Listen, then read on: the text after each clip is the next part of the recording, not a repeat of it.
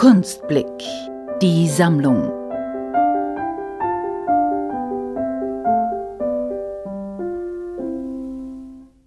Ich bin Dana Greiner aus München. Auf Wikipedia heißt es, ich sei Kunstmalerin und Regisseurin. Kunstmalerin ist vielleicht etwas zu kurz gegriffen, da sich meine Arbeit schon seit meines Studiums nicht nur auf die Malerei beschränkt, sondern in viele Richtungen ausstreut. Sie reicht von Licht- und Rauminstallationen über Skulptur zu abstrakten Theaterstücken, den sogenannten lüdenden Ekten, welche die Malereien mit Hilfe von Projektionen, selbstkomponierter Musik, Text und Skulpturen im Raum in einen theatralischen Kontext setzen. Regisseurin ist auf der anderen Seite vielleicht etwas zu weit gegriffen. Ich leite zwar seit acht Jahren ein kleines privates Theater in München und mache die Regie, aber wenn man Regisseurin von außen hört, stellt man sich dann doch etwas anderes vor. So an großen Häusern oder so. Aber Theater macht schon auch einen großen Teil meines Lebens aus. Und eigentlich auch in der bildenden Kunst kann man wie eine Regisseurin in einem Bild eine Geschichte erzählen, ohne eine konkrete Darstellung zu verfolgen. In meinem Fall möchte ich die verschiedenen Ebenen aus Bildfläche, Farbe, Raum, Zeit, Licht, Schatten, Bewegtbild, Statik, Musik, Klischees, Künstler, Betrachter, Politik, Pop schwingend machen und wechselseitige Beziehungen erschaffen, die sich nicht festlegen müssen auf eine klare Formulierung. Der Titel heißt The Melancholic Spotlights 2023/0 Vienna, wobei man die Null auch als ein O Vienna lesen kann. Es gibt ja eigentlich keine nullte Auflage bei einem Unikat. Die Reihe der Melancholic Spotlights habe ich bereits 2015 angefangen. Nun habe ich neue Arbeiten in diese Richtung für die Charity-Auktion des Kunstblicke Podcast im Dorotheum angefertigt. Technik und Maße. Die Arbeit ist ein klassisches DIN-Format. Und zwar ein DIN A4, das heißt 29,7 mal 21 Zentimeter. Es ist eine Mischtechnik aus einer bedruckten und bearbeiteten Folie des Frauenkopfes, der auf eine bearbeitete Siebdruckarbeit aufgebracht ist. Darüber liegt noch die ebenfalls gestaltete Glasplatte der Rahmung.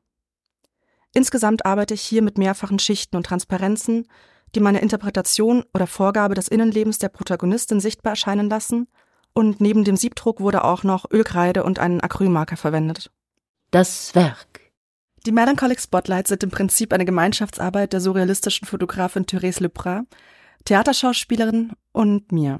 Ich habe als junges Mädchen die Fotografien von Therese Lepras auf einem Flohmarkt erstanden, weil mir die großformatigen, schwarz-weißen, sehr theatralisch inszenierten Gesichter sehr gut gefallen haben. Als ich dann etwas nachgelesen habe, um was es in den Arbeiten geht, hat mich das Thema dann nicht mehr losgelassen.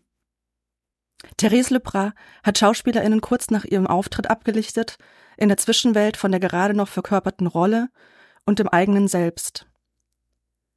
Da mich in meiner Arbeit das Erschaffen von Charakteren interessiert, Charaktere in Bildform, normalerweise aber ohne figürliche Absichten, dachte ich, diese Verbindung und das Eingreifen in die Atmosphäre dieser unterschiedlichen Kunstformen, des Schauspiels auf der einen Seite, der Fotografin auf der anderen Seite und eben mir, die das Werk als Synthese bildnerisch sowohl abschließt, zusammenfasst und aber auch thesisch einen neuen Charakter aufstellt, könnte interessant für mich sein, da es viele meiner Themen einschließt.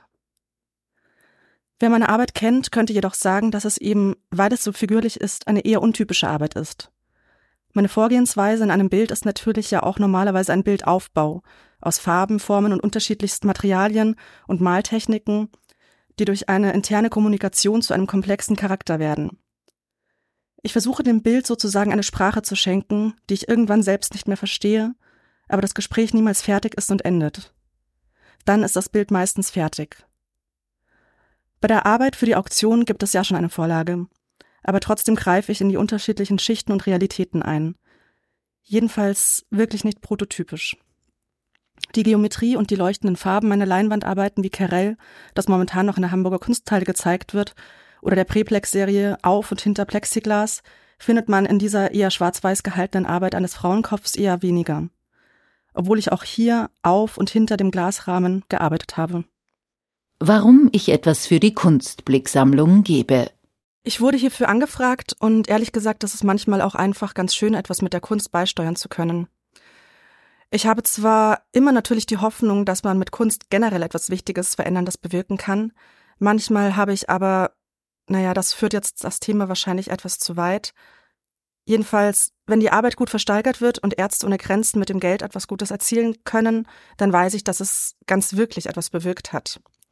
Außerdem mag ich Wien sehr gern und es freut mich, wenn ich mit einem Bein dort etwas mit einer Arbeit zu tun habe.